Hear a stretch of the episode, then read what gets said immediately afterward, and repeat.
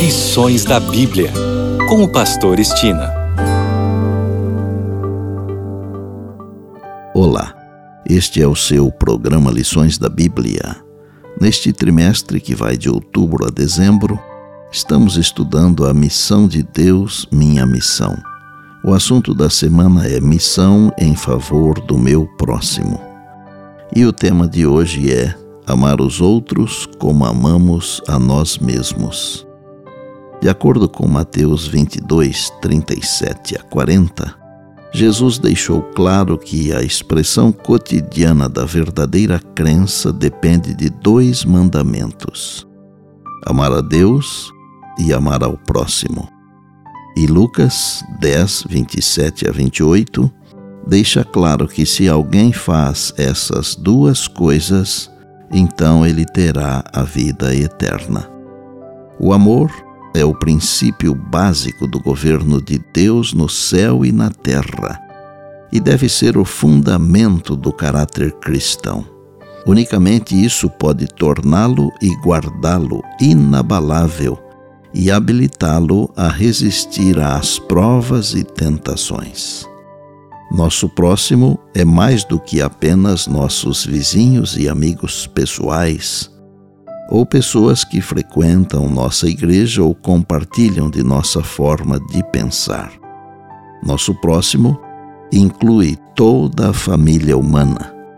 Devemos fazer o bem a todos, principalmente aos da família da fé. Devemos dar ao mundo uma demonstração do que significa cumprir a lei de Deus. Devemos amar a Deus acima de todas as coisas e ao próximo como a nós mesmos.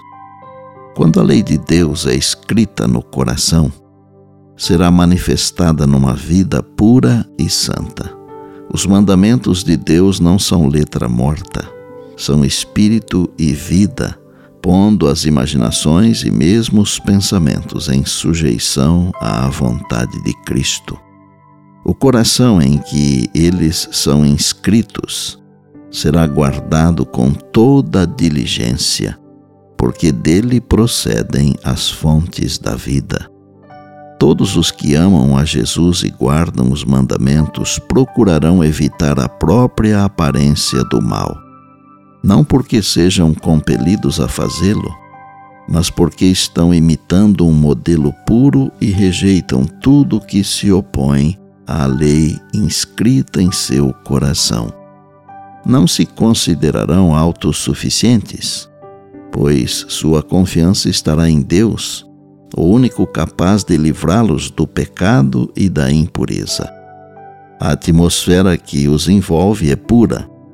Eles não corromperão sua própria alma ou a alma de outros. Seu prazer é praticar a justiça, amar a misericórdia e andar humildemente diante de Deus. Ao nos tornarmos parte da comunidade de Deus, passamos a enxergar os problemas de cada um de seus membros e a experimentar o que significa viver com essas pessoas e sofrer com elas. Podemos esperar que, enquanto sofremos com a comunidade, também iremos suprir as necessidades dela Devemos ser o próximo daqueles que estão em necessidade. Muitas pessoas na comunidade estão sofrendo e precisam de nossa ajuda.